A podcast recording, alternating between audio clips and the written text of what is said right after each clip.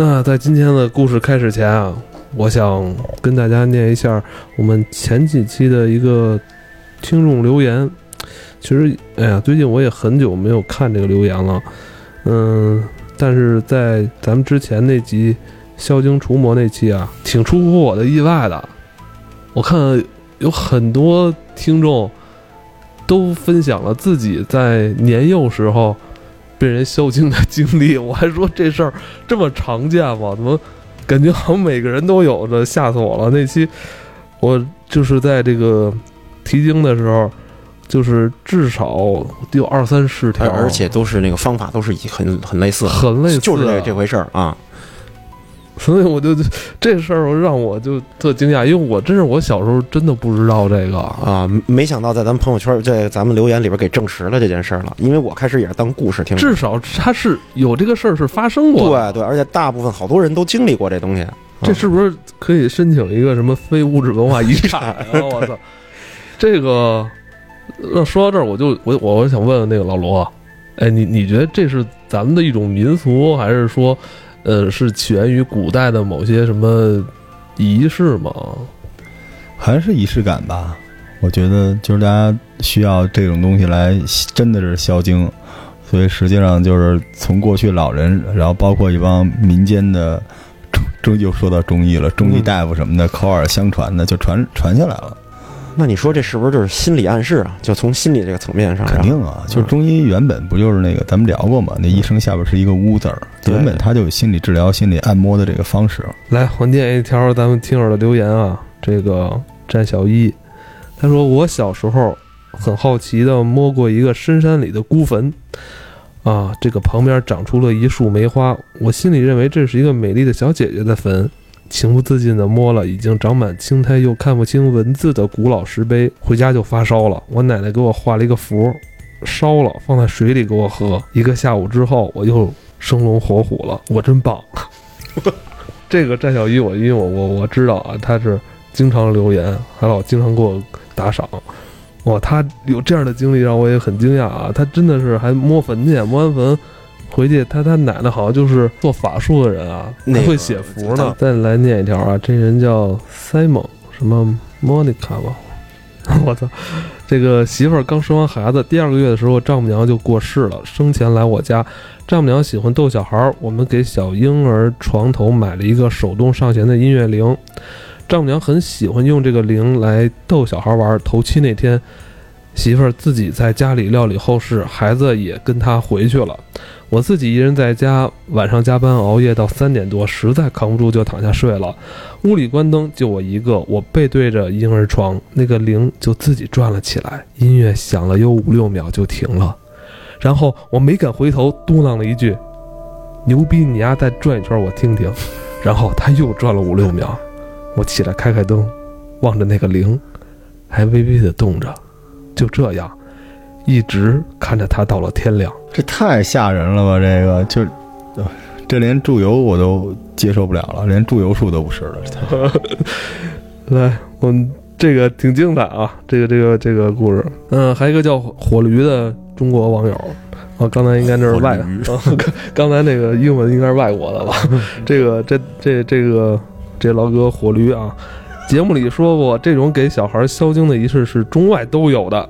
我就想，是不是哪期找个外国友人来聊聊？最好是来自儒家文化圈之外的国家，看看在不同文化背景下成长的人们对怪异事件是否有相同相近的认知和应对方法。哎，他说这个这个仪式哈，咱们就是看那个，不是美国那个驱魔人是吧？那在他们。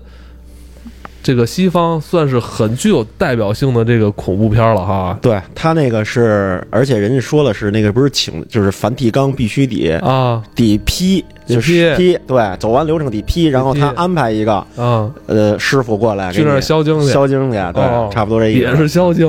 对，但是人家就跟宗教联系的很近。对对对，而且那个是好像有证实的那个，就是人家必须得梵蒂冈派人来才行的啊，不是说我附近找一教堂的就就行啊，嗯，不能随随便便的是。啊。我其实之前经历过一些东西啊，当时在美国看的一些东西，就是特别奇怪，就是在国外他们也觉得，呃，说一个跟萧经稍微远一点的，就萨满教。就是当时有一本书是英文翻的，翻成中文叫《第一个女萨满》，就是他们觉得，就是你看啊，不管什么宗教，它最后那个仪式感都差不多，都是用自然造物的一些东西，然后某种奇怪的仪式，然后天和地、水和火等等之类的东西。所以可能这是一个现在科学解释不了，但是在很多民间或者不同的流派里面一直流传的一个比较公式化、标准化的一个仪式，对只不过大家表达是不一样。你看多像啊！对抓紧时间再念一个啊，这个叫 Mr. O，Mr. O，他说，呃，小时候回老家进爷爷家的时候，老房子进门就一张桌子，上面一张遗像。我那时还不知道是谁，后来听我妈说，我进门就倒地上了，怎么都弄不醒。最后是我奶奶拿了一个碗，里面半碗水，然后竖了根筷子在碗里，筷尖向下，然后跪地上念了一通，我就醒了。我妈说筷子会自己立起来，说太爷爷认生。我奶奶说了些关于我的话就好了，我至今对这些深信不疑。这 Mr. O 也是一老听众啊，哇，他这个他说这个，我操，这个很有画面感，你知道吗？啊很很像我知道把那那个立在米里的我见过，啊但没见过立水里的。像不像这种南方的那种祠堂？一进去之后，它一张桌子完上面挂了一个大照片，是吧？有点像南方那种祠堂吧？对，因为他那都是把那个祖先啊、什么爷爷啊、对对爷爷的爷爷啊都灵位都摆在一啊，个堂里边对儿，对啊这个是不是还是一可？能是哇，这一看是大家的吧？这是嗯我发现有一共同点，你发现了吗？就是中华这五千年这灵异或者是这个上古的仪式感文化传承，就靠奶奶。哎，还真是所有人都有一个奶奶。对我觉得有编剧，咱们可以开一个新剧，就别什么奇妙物语，直接叫奶奶就行了，全是奶奶。哎我小时候听说的这些东西也都是奶奶，为什么从来没有爷爷做这些事儿？这是人设，这是人设，因为爷爷可能知道更多，但是不能说。人到老了，是老太太越来越精神，哎因为老了之后，哎这老太太。老太太她身体里边这个叫雄性荷尔蒙会越来越多，雌性的会会越来越少，然后趋于这个平衡。还真是有。但老头儿呢？你看老头儿岁数越大，抽抽那种越抽抽，对就是他这个还真是，还真是，老太太是越活越精神。对，传承这些东西，就是尤其是这些，我们之前不说过中医的那个祝由术什么之类的吗？因为它归到那个地儿了啊，不一定非要说中医啊，嗯就祝由术这种东西，其实也是这一代人是最后一代真正传承的人了。嗯，是吧？对可能在那个阶段里边，本身女性就要负责家里的这种安泰啊、什么祈福等等这些，所以他们了解这个，对，就可惜了了了这些事儿。再往后，你再找谁去，就研究这或者传下来这东西就没没人会。我小时候就经历过这事儿，就你们，但是我觉得没有你们说那么吓人啊。但是我小时候确实就是就是一直闹肚子，从山里边回来闹肚子，然后 我这就是着凉在山里着凉了？有可能，但是一直怎么也好不了。后来我奶奶就真的是就是拿那个，就是我妈不给我看，我也不知道什么东西，然后就是拿那东西一些纸，可能就跟符似的。但是小时候我们家比较严谨嘛，部队出来的不让说这事儿。后来喝水喝了就好了，喝完就好了。你也是喝过的也喝过这东西啊，喝过喝喝完就好了，所以我一直在想，你喝了一碗热水吗？不是，我能记得真的不是热水，而且我印象特别深，就是它那个它那里边有灰儿，就那水有点脏，就我印象里面老能看到那个就是就是有好多泡，不是泡沫，就是那种颗粒粉末上上下下的。然后我我记得我在上大学的时候专门去看，因为我喜欢历史的书，就看不同的年代那个农民起义都是浮水。嗯，然后我当时什么是浮水？后来我问来问去，人说其实就是这东西。他说白了就是把那东西燃烧掉，燃烧掉的过程是把里面的信息传达给上天，然后剩下东西让你喝下去就。哎，我我我我我插一句，我小时候也得过一种病，但是这种病实在难以启齿。我姥姥就用烟用烟灰给我治好的，什么呀？特牛逼！我不我不不太想说，啊我真的不太想说，疝气了？不是，就是我姥姥就是用烟灰给我治好的。这这先抽说了一根烟，说，你说啊说，我小时这 逼候逼啊，怎么了？包皮过长？不是，什么呀？我小时候突然啊，就是有一天屁眼儿特痒痒，屁眼儿特痒痒。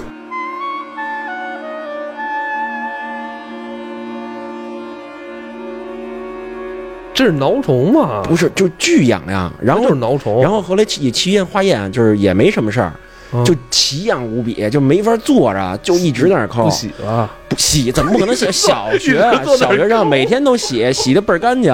一直坐那儿看啊我，后来就特痒 痒，痒痒的不行了，然后去医院看也不灵，然后因为我姥姥不中医嘛，我姥姥我姥姥跟我姥姥说完了以后说，就我姥姥直接抽了根烟，然后把烟灰抹在那个肛门就外边抹了一圈儿，一会儿好了。藿香正气，你知道吗？嗯。藿香正气水一般不都喝吗？嗯你不喝，如果你腹泻，你嗯拿那藿香正气水就涂在你的那个肚脐儿周围，嗯，涂上，然后我告诉你点什么类似口诀似的，反正念吧念吧就好了，我这么神，特别吓人。所以我觉得没法说，你知道吗？只能我们说啊，就是大家爱信不信。但是这个这个东西它可能没有科学依据，但它确实真实的在发生，对太奇怪了。对对对对对，再第二，再痒痒就用这招吧。哎，是管这招的吗？也不是肚子疼，嗯嗯，啊，你说这我以为是那挠虫呢。不是脑因为虫，我去医院化验我之前没事儿也。我我嗯那个我一朋友跟我说，他小时候就是就得那挠虫吧，就是好像就是肛门附近的那种有细菌可能是，寄生虫嘛，对对小孩儿蛔虫、挠虫好像都有吧？有有有，小的时候，咱咱们这期节目是养生堂节目，就是聊聊我们小时候都弄出来过的虫子是吧哎，？居然跟我说他小时候闹这时候，他那虫子居然在那肛门附近还爬呢。不可能，啊！那得什么样啊？啊，行行不说不说，太恐怖。了。他说的不是蛲虫，他应该是那个大肠里边的那个虫，咱们小时候都有，就那时候给你虫吃那种药，那种虫子特别大，那虫子跟你腰带那么大，对。就它在肠子里面，我们我们小就那时候个是肯定有，它可能就是露头，因为你只有那种方法对。把它排出来，对，那有一种药叫什么史泰克肠虫清哎，，就是那东西，就是那个吃完了嚼下去，吃完了以后就会排出来，把肠吃肠胃里的那个虫子多余的虫子给排出去。不是那个宝塔糖吗？宝塔糖好像也有，对，小时候闹肚子宝塔糖也有 啊，是吧？这东西都就是类似于那东西。来，我再念一个啊，有一个叫这期不做了，不错，再念不做了 都已经这会儿了，有一个叫他他肯定不会把你逼掉的，够逼够逼了，够逼了。嗯，我就我就就人要我就我就不是不是，我就逼那个，我就逼那前一个字儿就完了。操！这鸡巴节目没法听了。我跟你说，那个还有一个叫斑马的一个同学啊，他是应该是咱们广东的朋友。他说广东地区管这叫喊经，也有个俗语叫做“三魂五剑七魄”。小时候多多少少应该都有这个经历，但都没什么印象，反而是看《我和僵尸有个约会二》里面有个选美小姐被害了之后出现的喊经的场景比比较印象深刻。嗯，还有一个啊，听听的这个，嗯，他说这个不太神秘吧？我们好像管这个叫叫魂。我小时候看山村老师吓得不敢去厕所，有点发烧。二姨还是姥姥就用碗装上米，用布罩上，在我头上转，转完米确实少了，但没少的很夸张。后来就好了。我记得我家小时候好多人弄过，前一阵子我哥家孩子也被吓着了，还特意让二姨去看看，也好了。哎，在我家觉得很普遍，家庭小偏方儿小贴士是 但但是这是哪能学这东西啊？因为我知道知道有碗，知道有米，那怎么没有了？我跟你说啊，老一辈人走了之后，这个就失传断了失全都是真失传了。呃，这个呃，黑水怪谈是最后记录这些遗址的。在我跟你说，在一百年之后，如果人类发现了这个这个音频文件的时候，会很惊讶。呃，在上一个世纪的这个中华大地上有这么多在探讨过这个事，呃探讨过这么啊神神秘的并且遗传流传了下来。他说有一个叫 L 的同学说，初中时候舍友给我讲过一个发生在他妹妹和他妈妈的真实故事。舍友爸爸常年在外务工，他在市里上学，平时就他妈妈和四岁的妹妹在家。有一天晚上大约一点多。小孩子突然哭醒了，按理说四岁的孩子懂点事儿，哄哄就睡了，但他妹妹还是不停的哭，于是他妈妈就把他妹妹抱起来哄。孩子一睁眼看见墙上的空调，就一边哭一边说：“奶奶，奶奶，孩子的奶奶已经去世一年了。”这下孩子妈妈慌了，因为老家的院子都很大，屋子又多，这个院子只有他们两个人住，孩子还是不停的喊奶奶。妈妈急了就开骂，几分钟后孩子就不哭了，睁开眼说奶奶走了。孩子第二天就发烧，于是就找了一个香门加了教，这是这是什么意思？香门加了教，嗯，就没事儿了。我们老家管这个叫收经着。在我们老家，如果孩子发烧生病，看医生的同时，也要找香门去收经着。哦，哎，这个，我觉得，我觉得下次咱们有点听不太明白，可能，但是明白是什么意思。嗯，我觉得下次有有这种就是这个地方呢，是大家应该注明一下出出出现在哪儿啊？对对，这为了就是呃几百年后的后代来 这个来追踪啊，我的这个是吧？找寻线索，从咱们这个别说好像都是北京的啊，对对对对，是吧？嗯，我操，这个事儿还真是挺多的。最后再念一个吧，我小时候藏猫猫。躲我家狗窝里去了，结果就被吓着了，吃什么吐什么。后来请跳大神的来我家叫魂儿，哎呀，哎呀妈呀，还好了，就是拿线把十根手指缠上，用针挨个放血，还拿扫帚烧着了放在头上，绕圈里念念叨叨。哎呦，我觉得这个这个叫阿坤的，我觉得这你这个有点。不不提倡那个效仿了，这个这给点了怎么办？不是这不是关键是扎手放血，对。不过中医里边确实也有放血这东西，手指头这个，对，就是放血，放血疗法。这太疼了吧？这个十个手指头都扎，全扎。不是看他怎么扎了，有的因为如果是针灸的话，其实它就是呃不放血的未必不疼，但是出血的未必疼，它可以很快的，就是一下就好了。扎对了位置就行。嗯，哎呀，总之，我今天就是挑了几个，挑了几个，其实还有很长的，写的跟小说似的，一连连发好几条的这个这个故事，大家可以在这个消精除魔这期再看看大家留言，好吧？我觉得今天这期就结束了是吗？这期差不多了，这期我觉得那个。今天也就算是附加一集吧，咱们指定就是放在哪儿吧，也算是怎么着都得把大家听友这故事挑一挑，跟大家说说，是吧？对对对，别让人白流年，别对好多新听友来了，新听友呢就也发了很多故事给我。今天这集就是做听友留言，然后这个邻居老爷爷与七十一间房这期啊，我再念一条吧，有一个叫赵的朋友。这个听友呢是在这个老爷要抽烟这期底下留的言，他说：“呃，听今天这个这个故事，他说他想想起朋友给他讲的一个故事，然后朋友家隔壁住着一个奶奶，儿子儿媳很少回来看他，基本长期一个人住。有一天晚上，隔壁奶奶突然来敲朋友家门，奶奶说她家里有两个人，一个小孩，一个男的，在客厅里蹲着，怎么赶都赶不走。”他不敢一个人在家里待着，想在朋友的家里住上一晚。朋友看当时奶奶的状态，真的像是被吓坏了，就留他在家住了一晚。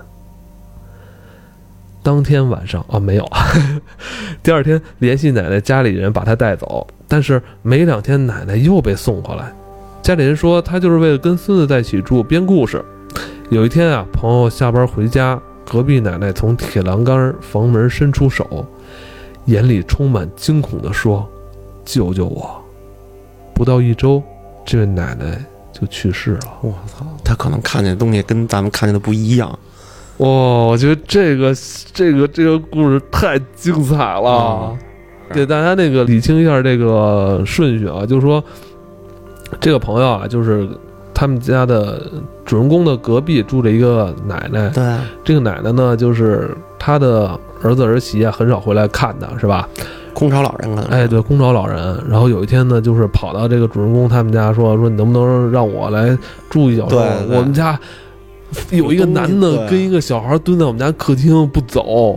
哦，然后老人能看见。然后结果第二天是这个老人的儿子儿媳说说这他是编瞎话的，他就是想去见他孙子，是吧？嗯，对，是这意思。不想一个人住，不想一个人住，对，太孤独了。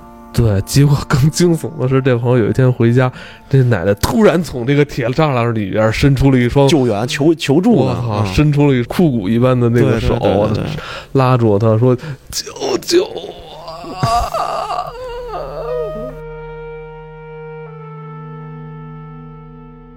那你说他是不是会有心理压力啊？他？因为最后没救老太太，老太太一周以后就死了。对呀，我操，这心理压力太大。不是关键，最后这一下伸出手这一下，我觉得真的挺瘆人的啊，有画面感。怎么样，老罗？我小小景，我我小米。嗯，这个故事其实是有一定教育意义。嗯，对，像那个常年在外，回家看看老人，对，不要让老人成为孤寡老人。因为现在不是那个马上中秋节了吗？对对对，马上中秋节了。嗯。我在想，真的，像现在有很多年轻人都在外务工嘛，是吧？我觉得这种事儿啊，还真的是还是应该会挺多的。得关注，嗯嗯，再念一个啊，再念一长的啊。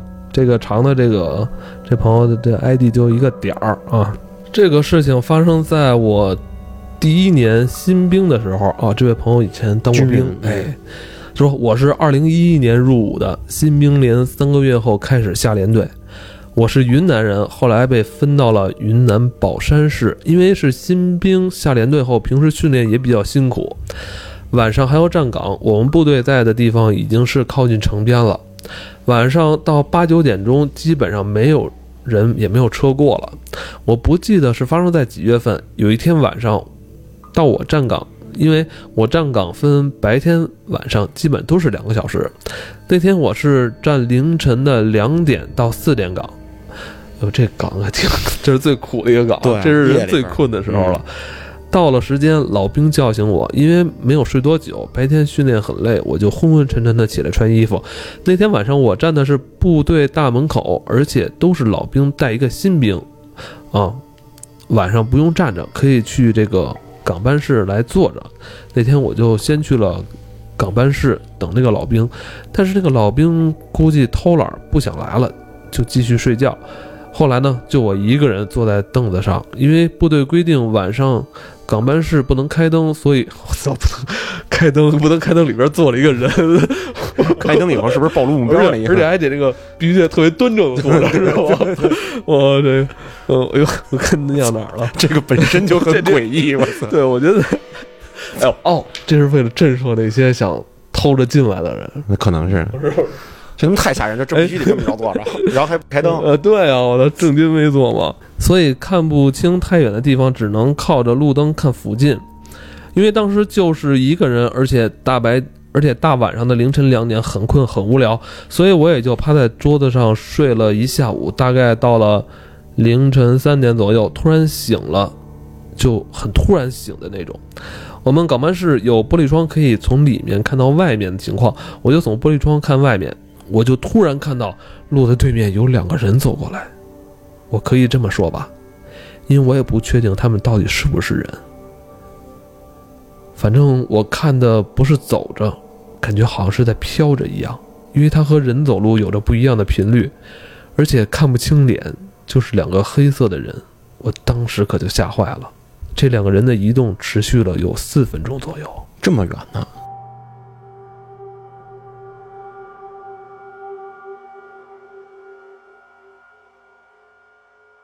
哦，你说是不是两个黑人朋友夜里学 不是 Michael 滑步呢？滑着走。哎，滑步，老罗会会滑步，就是 跑跑迷路了的马拉松选手，对，跑到这边。儿。不过确实是我之前跟朋友聊过，就是他有见过阿飘的时候，这个人走路是有上下起伏的嘛，嗯。一下一下的，但是人是飘着的，就跟踩在滑板上，比你你那那么走是感觉是不一样的，确实是。有的时候小的时候就是会突然遇到，就是有时候也会有幻觉，你对会记不住。因为我记得谁说过这么一句话，就是你真的觉得你的记忆都是真实的吗？对，它有可能是你后来很多映射不真实，但是我能记住的特别真实的，就是有时候你在夜里走着走着，你往一个你不太敢往一个方向去看，对，你会突然觉得毛骨悚然，就是你说是杀气也好，就煞气也好，就有那种东西出来。我小时候在西单里边有西单的胡同里边有这种感觉，因为胡同里边有的那个灯它是坏的，然后你就不敢往那边看，但其实你往那边看的时候，就有一种就是你刚才说的那种感觉。嗯哎其实我我突然想起个事儿，反正就是聊着玩儿的，对吧？嗯我童年有一个梦想，我可以在这儿释放出来。我我现在特别理解为什么有人给你投稿，嗯，首先他投完了，他那个梦想不管是真的还是错的，他都释放出来了。对，我我们家不是住庆王府吗？我小时候，因为我小伙伴都住在庆王府的那个后花园，然后我们家住在他的相当于卧室的那个主楼那个地方。嗯然后我从后花园到主楼，我要经过特别黑暗的长廊。我每次小时候玩到大概七八点钟，天黑了，那个时候也没有什么夜间活动嘛，大家就灯都熄了的时候，我要往家跑，因为那一路上我一边跑一边大声的喊。可可能别人觉得我是鬼，嗯。但是我在跑那个过程里边，我特别害怕，因为你知道那种就是就是它是清朝的王府那样的，嗯。我就老觉得在半天空有很多红色的、绿色的那个像面具一样的脸看着你，在看我，然后我就一直不敢抬头，然后我觉得我脖子特别特别的沉，就是一直跑，一边嚷着一边跑。后来我每次回了家，我妈看我的脸色就说你又你又怎么怎么着怎么着了，就是以后你别这么晚回来，到时候然后我我有一次我记特清楚就。一般说你别这么晚回来，咱这个可不干净啊！然后我妈就会跟我爸商量，说这个孩子你妈，你妈跟你爸说，要不然咱俩出去把那个除了。就可能我爸已经从窗户窜出去了，就是说，但是因为那是部队的大院嘛，但是我确实一直记着红脸绿脸，而且我能想起当时我那种毛骨悚然，因为人炸毛和猫炸毛是一样的，就你后脖梗子特别发凉，对对对我就一直记着那种感觉。，对，哎，我今天终于说出来了，我可能就好了。呃，我说一个吧，就是我我没有你这么就是没没这么精彩的经历啊。就是小时候我们家住六楼，但是你知道那以前板儿楼六楼没电梯，你知道吗？然后我们家那会儿那个那个灯是声控的，不是声控，没声控那种，嗯就是它那种那种微弹簧的，你嗯摁下之后，可能过三十秒之后，吧唧它就灭了。啊，然后我那会儿小，你知道吗？那会儿也就八九岁，你知道吧？然后我现在清晰的记得，一楼、二楼的灯都特好用，它可以维持一分钟，我一分钟怎么着都能上完那层楼了。嗯，那肯定的，从三层、四层开始，这个灯就特别很快就是很快，基本上就灭了，六秒钟、五秒钟，我还没蹬两下，一下咵一下就黑了，你知道吗？你在爬四楼、五楼的时候，其实你已经很累了，就你的速度没有在一层、二层时候那么窜的那么快了。出去玩完回来之后吧，每次到那儿时候，我就就特别害怕那个灯在一闪一灭之间那种感觉，你就会会觉得你在一亮一灭之间会能有很能看到很多其他的东西，对对，嗯，有这种感觉，嗯，特别讨厌那个灯，说那个灯它为什么那弹簧做间歇那么短？啊，对，人人类对黑暗本身就是一种恐惧。我今天来的时候，这卫生间没有灯，不知道为什么不是，哎，有灯啊。没灯。